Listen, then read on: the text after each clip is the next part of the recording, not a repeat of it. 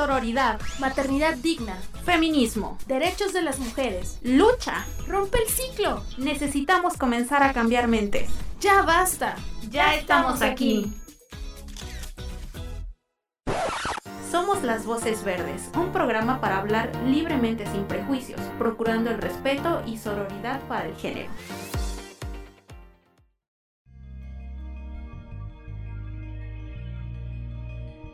Hola, bienvenidas a una nueva emisión de Las Voces Verdes.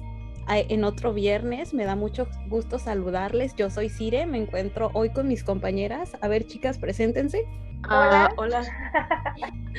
me encuentro con mi compañera Frida, con mi compañera Monse. Estamos en una nueva emisión. ¿Cómo están? ¿Cómo se sienten de esta ya onceava emisión de, esto, de este podcast? Ando enfermísima, amigas. El audio. Monse, Monse, tú habla. No, es que bueno, este, estoy muy enferma, pero aquí estamos al 100. Ah, así que para quienes nos están escuchando, si mi voz les suena horripilante el día de hoy, es porque tengo una infección en las anginas que me está llevando a la tumba casi casi.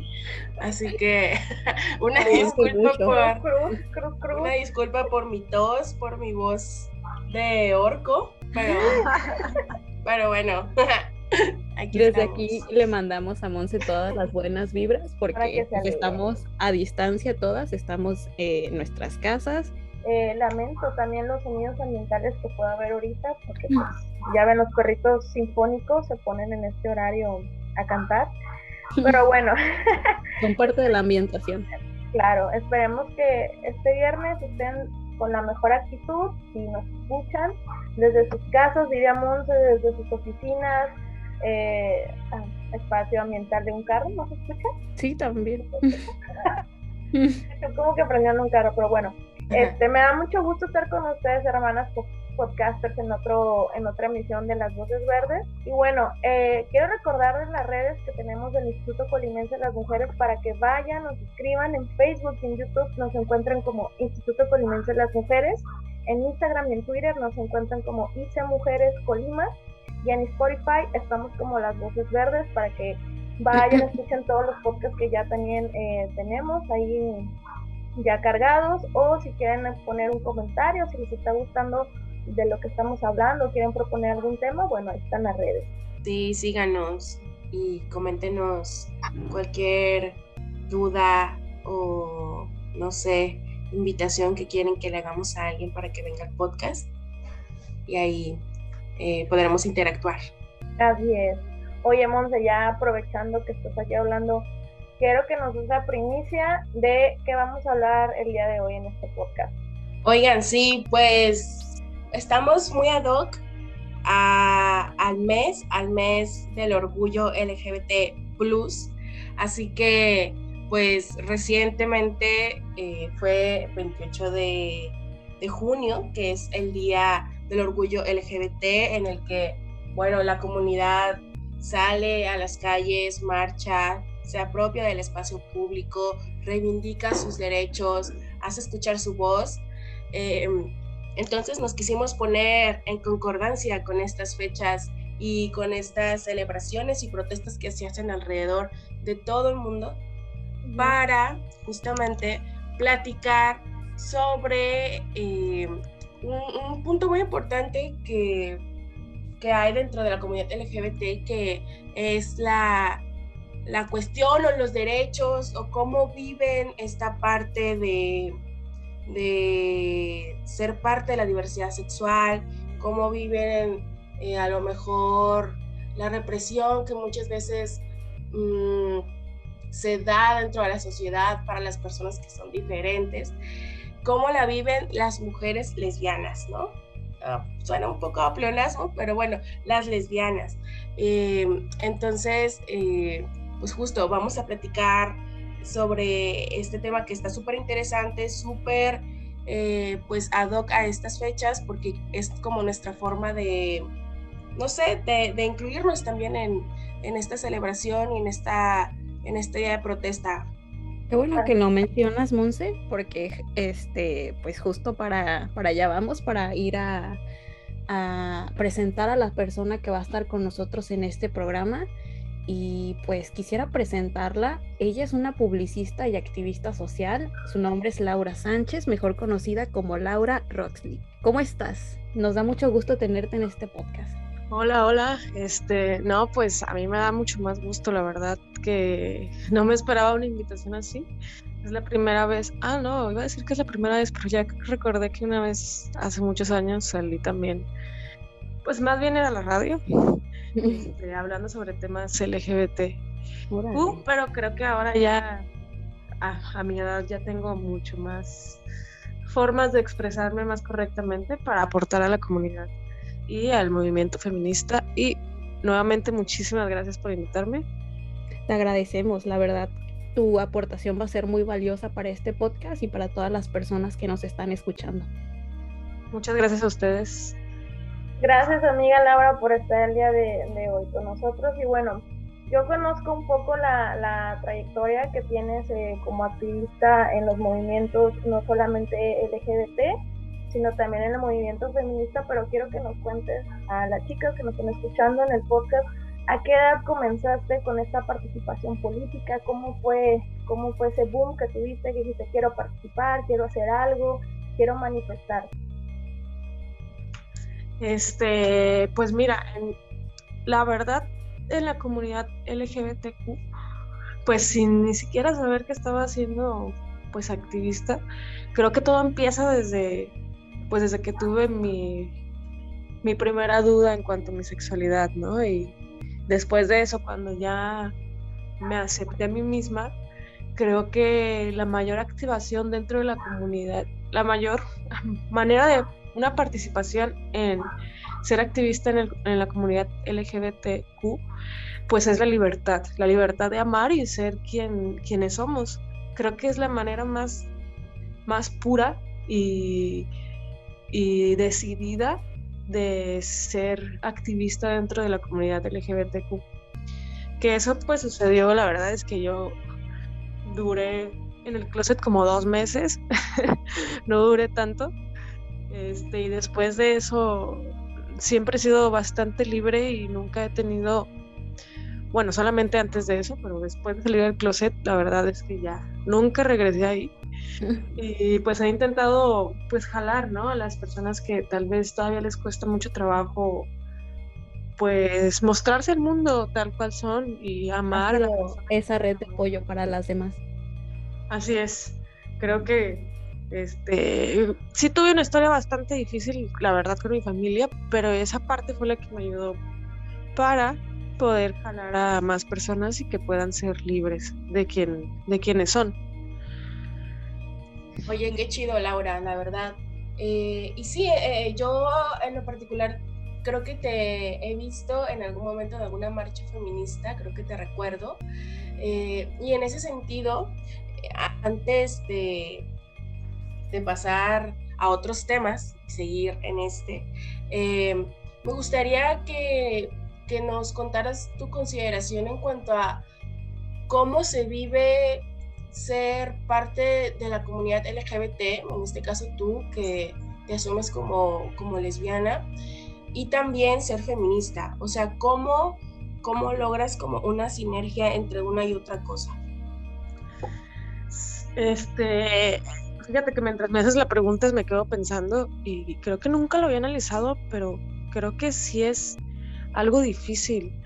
Más en cuestión, bueno, en mi experiencia propia, hace pues años antes de que em, empezaran estas marchas feministas, eh, los temas más hacia qué onda con el patriarcado y que todas las mujeres nos empezáramos a quejar todavía más, pues yo me juntaba con un grupo de muchos hombres muy machistas y que esos me trataban como si fuera otro hombre, ¿sabes? Y tal vez era mi manera de yo mm, querer ser parte de, ¿no? Como mujer lesbiana, este, pues era mi manera de poder ser parte de un grupo, una aceptación de parte de, los hombres. Y me costó, creo que mucho trabajo, o más bien mucho tiempo, poder salir de, de eso y que yo misma estaba alimentando pues todos estos tratos, ¿no? Que ellos o hablaban mal de las mujeres, y así. Yo, yo no lo hacía, pero no les decía nada tampoco. O me reía o, o algo así. Entonces, en el momento en el que empezaron los movimientos feministas y empecé a, leer este, muchas cosas de otras amigas o conocidas lesbianas, que ellas empezaban a dar cuenta de, de estas actitudes, no solamente de las de las personas con las que te rodeas, que en este caso fueron hombres, este, sino de uno mismo, ¿no? Que no está cool más que nada porque nosotras somos mujeres y deberíamos de sentir empatía, ¿no? Y amamos a otras mujeres en otro plano, pues más sentimental. Entonces, creo que las mujeres lesbianas necesitamos tener muchísima conciencia en esto y no caer en el error de, de querer ser parte de un grupo de hombres machistas y nunca quedarse callada. Entonces yo después de que me di cuenta, pues esos, esos amigos de ese tiempo ya ninguno es mi amigo. O sea, no ha nada que ver. Lo pues, sacaste de tu vida. Sí, porque pues ya, o sea, ahora lo pienso y digo, ¿qué onda conmigo también? Que, que aceptaba tener ese grupo de amistades, ¿no? Que yo misma lo busqué, no lo sé. Oye, Pero, Laura, pues, fuiste cuestionando muchas cosas, me imagino, en ese proceso. Y aparte que como lo identificaste con las amistades también en tu vida, no solo con las acciones que ellos hacían, sino hasta algunas que tú eh, pues no habías analizado que tenían que ver con esta pues educación machista que la mayoría de mujeres este, han tenido desde su infancia hasta su adultez y empiezas a cambiar y a modificar esos hábitos para lograr eh, lo que es un entendimiento, para lograr este igual representarte así como mujer, eh, ya sea publicista, ya sea como ser humano, pero respetando siempre los derechos, de, en este caso de las mujeres, de la comunidad. Así es, porque pues al mismo tiempo respetar los derechos de las demás mujeres es respetarme a mí misma. Y de eso es lo que pues que uno se tiene que meter en la cabeza, ¿no? Y independientemente si uno es lesbiana, heterosexual, pansexual, o de cualquier este, diversidad dentro de la comunidad eh, o fuera de la comunidad, creo que pues es importante respetar, respetarse uno mismo y al mismo tiempo lo haces con los demás y viceversa. Sí, como esta parte de ser coherente, ¿no? Como de, ser congruente. Pero eh, a una duda que me salta ahorita que comentabas lo de tus amigos machistas que lo sacaste de tu vida, eh, es si te has encontrado con este tipo de actitudes, uh, con misoginia o con machismo, también dentro de la comunidad LGBT.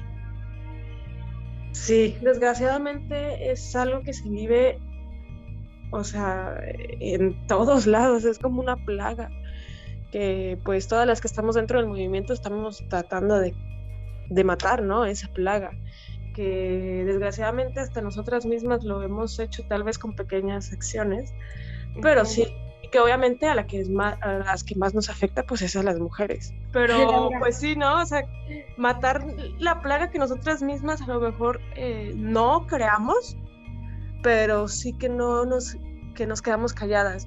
Ahora la diferencia es que yo, por ejemplo, en ningún momento me quedo callada, ¿no? He escuchado cosas misóginas de hombres gays, de hombres heterosexuales, de mujeres lesbianas. De hecho, tengo varias no, pues no conocidas, pero que ubico por ahí, que pues ya están bien quemadas, que porque son demasiado misóginas y machistas y qué triste, ¿no?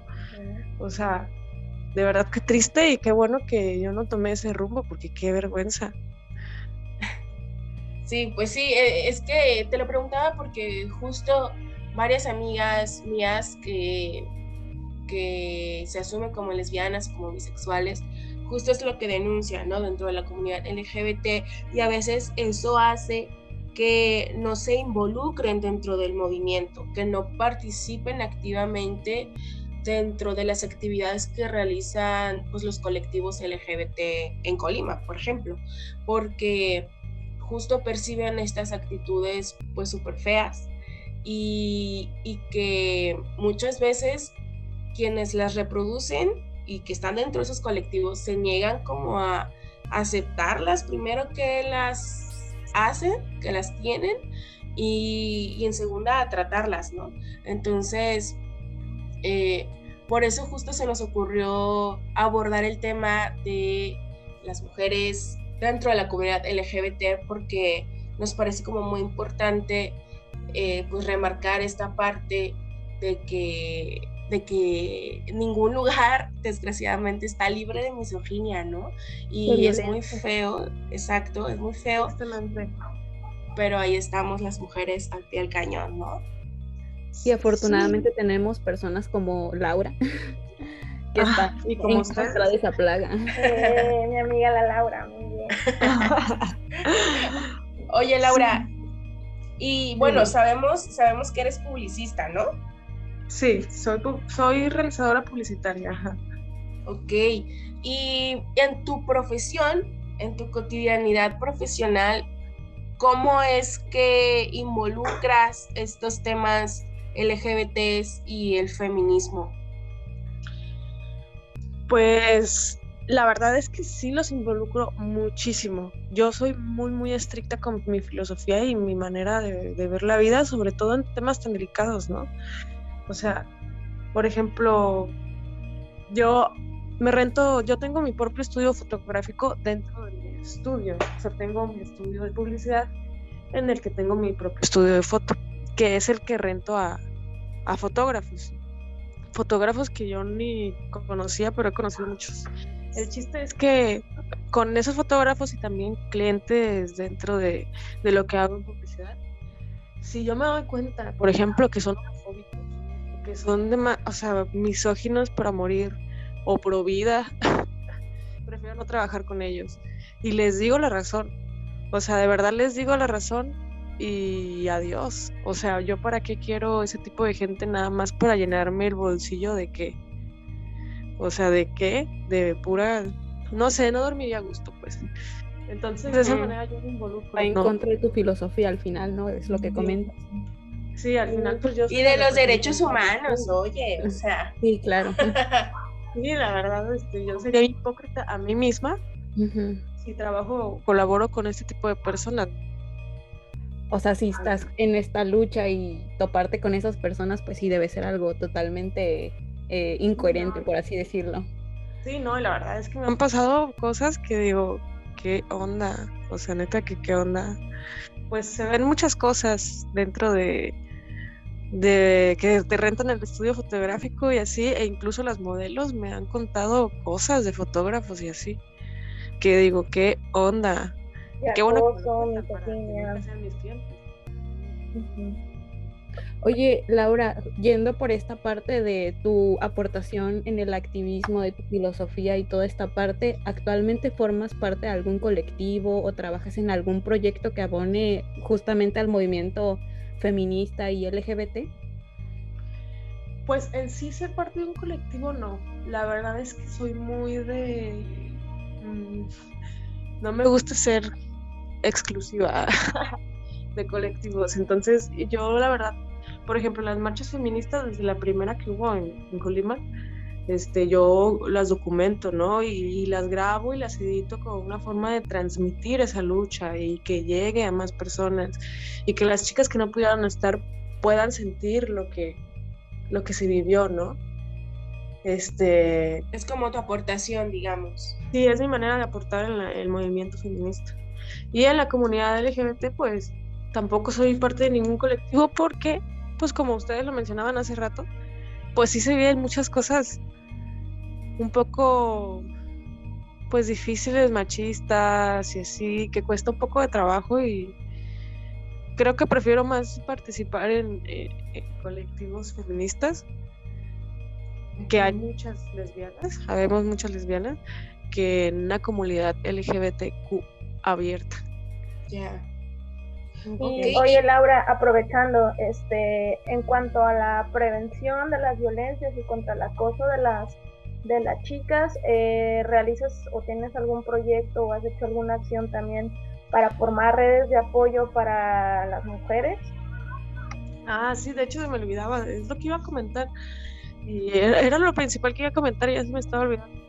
Este, hace como un, un año creo, pues salió como una lista de fotógrafos fotógrafos desde violadores, acosadores cosas así. Que eh, pues una amiga mía fue la que le llegó la información, le hizo una lista y dentro de esa lista había muchos fotógrafos de aquí de Colima. La recuerdo, la recuerdo. Sí. Muy famosa. Sí. las redes Y yo sociales dije- explotaron con eso. ¿Mande? Las redes sociales, Instagram y Facebook, eh, y nunca tuve más vistas que en, en esa, en esa mini campaña que hice.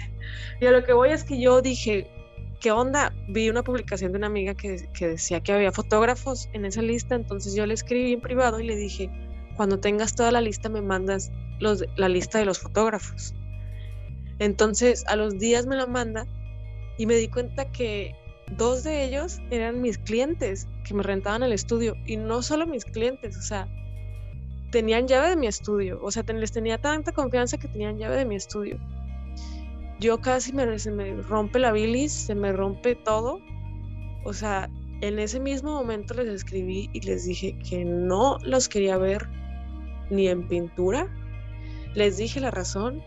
Se, vi- alguno se victimizó mucho, el otro como que mejor se quedó callado porque ya sabía que no, no quería moverle al tema mejor. Y a partir de eso, como el, este fotógrafo que les menciono que se victimi- victimizó mucho, hice como una mini campaña en mis redes sociales de Big Shot, este, en el que no dije los nombres de los fotógrafos, pero puse al tanto a, a todas las que vieron mis redes de lo que estaba pasando. Porque para mí fue algo muy, muy alarmante que dije, ¿cómo pude yo ser parte? Imagínate que pasara algo aquí en mi estudio, que, o sea, o aunque no fuera en mi estudio, o sea, o sea, ¿qué onda? Y ya- no lo, en realidad no lo hice por la imagen, es como de, de verdad, qué asco, o sea, no quiero tener nada que ver con esos hombres. Y pues hice una mini campaña en la que puse al tanto a todas las personas a través de mis redes sociales de lo que estaba pasando. Aunque no puse los nombres, mencioné y puse directamente que sí, los fotógrafos que estuvieran viendo esas publicaciones y que han hecho cosas así, que mejor ni se acercaran. O sea, lo hice en forma de que les diera miedo porque no, no puse la lista exactamente por eso, porque seguramente hay muchos más de los que había en la lista. Entonces, eso fue lo que hice en la campaña y e hice una campaña que se llamaba, mm, que era Espacio Libre de Acoso, mi estudio. Y intenté gestionar eh, que otros estudios se, se unieran a esta iniciativa, pero tristemente es que, aunque fueran de mujeres, a muchas les da miedo todavía. Y los hombres, pues ni se diga, ¿verdad? No querían perder dinero, eh, pues no teniendo de clientes a estos fotógrafos de, de la lista y todo eso. Ya. Oye, no, pero, o sea, qué fuerte, qué fuerte todo esto. O sea, es que, no sé, me parece como que aventarte como ese trabajo sola es como, pues, tener mucha garra, ¿no? Porque, porque es echarte encima, pues, un montón de, de güeyes que, pues, que quién sabe qué, cómo sea su comportamiento y, no sé, no sé, pienso muchas cosas, pero, pues nada, o sea, creo que está chido y y ojalá que se hubieran sumado más personas a esta iniciativa, pero pues ya sabemos cómo funciona el mundo, ¿verdad? Desgraciadamente, así es. Oye, Laura, y volviendo al tema LGBT, por así decirlo, eh, y hablando de las de, de- del papel que tienen las lesbianas en la comunidad, mm, tú, eh, en tu criterio, ¿cuáles piensas que, que serían como los derechos que le faltan, que les faltan a, a las lesbianas en Colima o en el mundo? Yo creo que les hace falta un poco más de visibilidad, que de hecho gracias a que se puso un bar nuevo en Colima hace no tanto, de les- con concepto de lesbianas, ya se está dando un poquito más de visibilidad y aparte dejar de sexualizarnos, ¿sabes? Claro. Por ejemplo, mi mayor problema en las calles cuando estoy con mi pareja y me doy un beso, que ni siquiera sea un beso acá, pues acá con mucho deseo, este, siempre siento una mirada de un hombre viéndonos. y viéndonos de una manera pervertida, ¿no? O sea, creo que hace falta campañas de concientización y visibilización de las lesbianas de lo que estamos viviendo, porque no nada más lo vivimos como lesbianas, o sea, lo vivimos como mujeres, que también vivimos sí, justo. Eh, pues todo esto de, de lo que te oprime el patriarcado, ¿no? Y el machismo y la misoginia, más aparte la homofobia, o sea, es como, espérate, cabrón, ¿no? Justo, y, y, luego está como, como esta parte que se escucha mucho, que, que generalmente se da solamente hacia las mujeres, que los hombres dicen cosas como, no, pues es que eh, no ha conocido un hombre que de verdad, por eso anda con mujeres, por eso es lesbiana, porque no se la han chido, ¿verdad? Entonces, este, es justo como dices, o sea, las lesbianas pienso eh, que viven algo así como una doble opresión, primero por ser mujeres y después, pues justo por su orientación sexual. Entonces, justo pienso que las mujeres lesbianas viven como algo así como una doble opresión, primero por ser mujeres y, y después pues por su orientación sexual, ¿no? Pues sí, la verdad es que sí se siente así, creo que nunca lo había aterrizado de esa manera, pero ahorita que ya está. Qué bueno que mi mamá me hizo un poco guerrera y nada dejada. Sí, qué chido, ya vimos que sí lo eres. lo demuestras con tus acciones. La verdad, no, no se enorgullece mucho porque sí, realmente es un mundo bastante difícil. Bastante. Hace poco hasta me, me tocó que, en, o sea, en una, un festejo de mi familia, pero que habían, habían contratado organizadores para la fiesta. Esos organizadores traían un fotógrafo. Y justo ese fotógrafo es uno, no nada más de la lista, sino el que encabezaba la lista. Ay, más. Y, que aparte. Ay, caray. Casi fui su víctima cuando tenía como 18 años y ahorita tengo 30 años. Entonces, cuando supe que iba a llegar ese fotógrafo a mi fiesta familiar, no, me valió ahí con los amigos políticos de mi papá y, le dije que no era posible y pues lo corrieron al final, obviamente nunca llegó ahí. Qué bueno. Eso, y digo, ¿cómo, ¿cómo crees? O sea, ese fotógrafo con ahí, con, con mis primas adolescentes, con niñas, o sea, siendo colaborador de organizadores de eventos familiares, o sea, wow, me da mucho, no sé, es como un signo de interrogación en mi cabeza.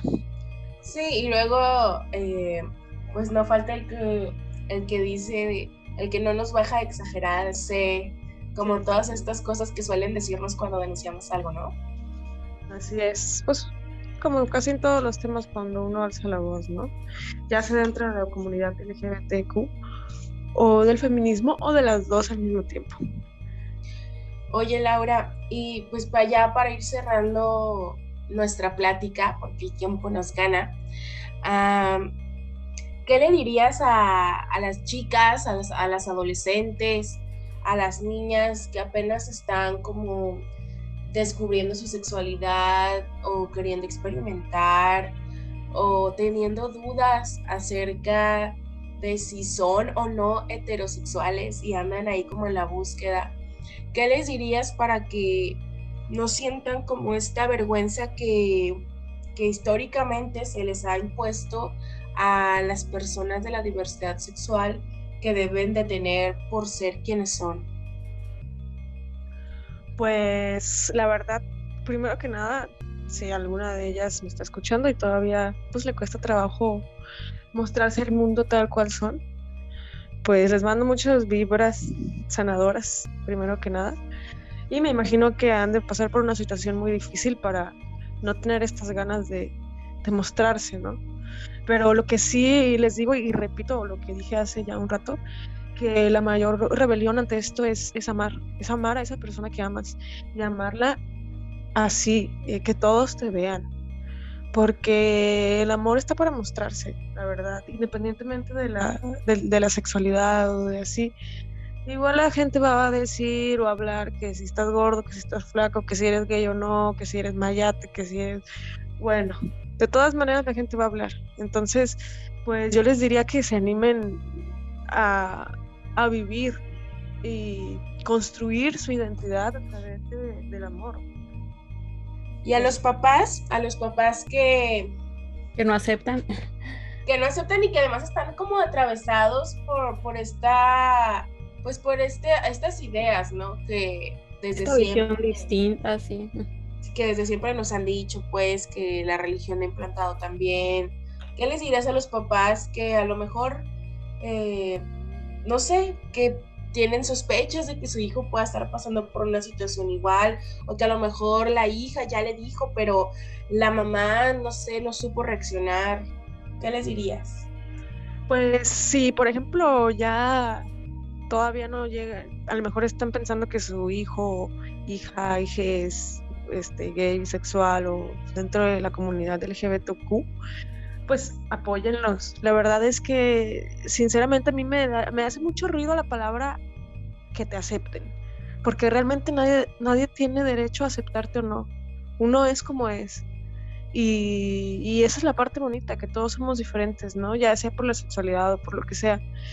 Que los papás, que los padres entiendan que los hijos somos unas personas aparte de ellos, no somos su extensión, de su cuerpo, de su vida o de, lo que sea. Somos personas apartes que estamos en construcción, sobre todo si son adolescentes, en construcción de su identidad. Y que en el momento en el que lo rechacen o la rechacen, va a ser una herida tan grande, lo digo porque a mí, a mí me pasó, una herida tan grande que cuesta años y años irla sanando. El hecho de que tus padres te vean, incluso que te vean feo, aunque no te digan nada, ya, con eso es una herida, pero para siempre. Y le digo a los padres si de verdad quieren hacerle ese daño a sus hijos, porque yo sé que, que o sea, por ejemplo, en Zapaz me hicieron ese daño, pero yo sé que me amaban. Eso no significa que no me amen, pero si realmente se quieren poner una pausa y pensar qué es lo mejor para, para su hijo o hija, es el amor. Siempre va a ser el amor. Y dentro del amor, pues existe el respeto, la comprensión, etcétera. No necesitan entenderlo para respetarlo. Y eso es algo que pues se tiene que tener en cuenta. Ay, qué bonito. gracias, Laura. Ah, gracias. Todo muy bonito. Y también recalcar lo que vimos en el podcast pasado con, con referente a, a las crianzas, que le den la oportunidad a sus hijos de conocerse, de elegir, de experimentar, porque todo esto, así como también lo mencionó, lo mencionó Laura, los va a construir como seres humanos como personas que tengan ahora sí que el respeto hacia otros, que tengan esa apertura eh, para conocerse, porque creo que no solamente hablando de lo que nos gusta o no, es un proceso que como seres humanos, como adultas, nosotras tuvimos que vivir sobre cuestiones desde lo más simple, desde cómo nos queríamos vestir, qué ropa, qué colores, qué amistades, esa parte que a veces los papás nos pues ahí nos agarran las riendas porque van a, o piensan que nos vamos a salir de, la estructura y no nos dejan vivir y esto pues causa un rechazo eh, nosotros de aceptarnos y también de acercarnos a ellos como padres. Y bueno, te agradezco Laura que hayas estado con nosotros en el podcast de las voces verdes, me da mucho gusto que hayas podido estar en esta sesión. Eh, muchas gracias por compartirnos también tus experiencias, tu participación en el movimiento feminista, tu participación en la comunidad de alguna u otra eh, manera has estado presente y creo que varias chicas que han ido a las marchas ya te identifican y conocen tu trabajo. Muchas gracias, Laura.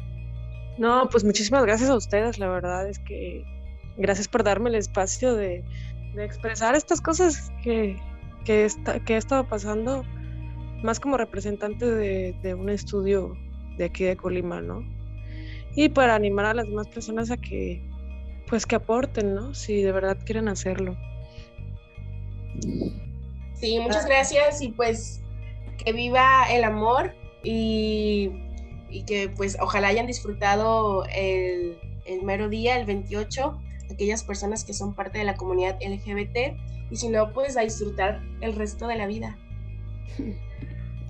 Así es, yo sí lo disfruté mucho, la verdad. Qué bueno.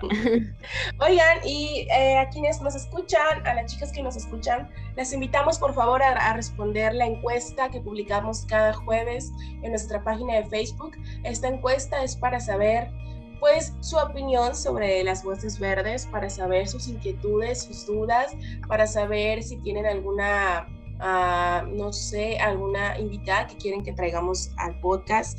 Entonces, por favor, cada jueves sale esta encuesta, ayúdanos a contestarla. Sí, justamente nos ayudarían mucho su retroalimentación. Y pues recuerden, hermanas, lo ideal sería ser capaz de amar a una mujer o a un hombre, a cualquier ser humano sin sentir miedo, inhibición u obligación.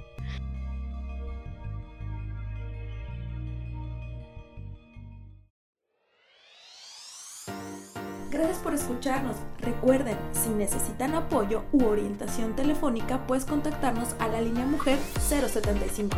Este podcast es para la libre expresión. Es financiado con recursos del programa de apoyo a las instancias de mujeres en las entidades federativas PAIMEF.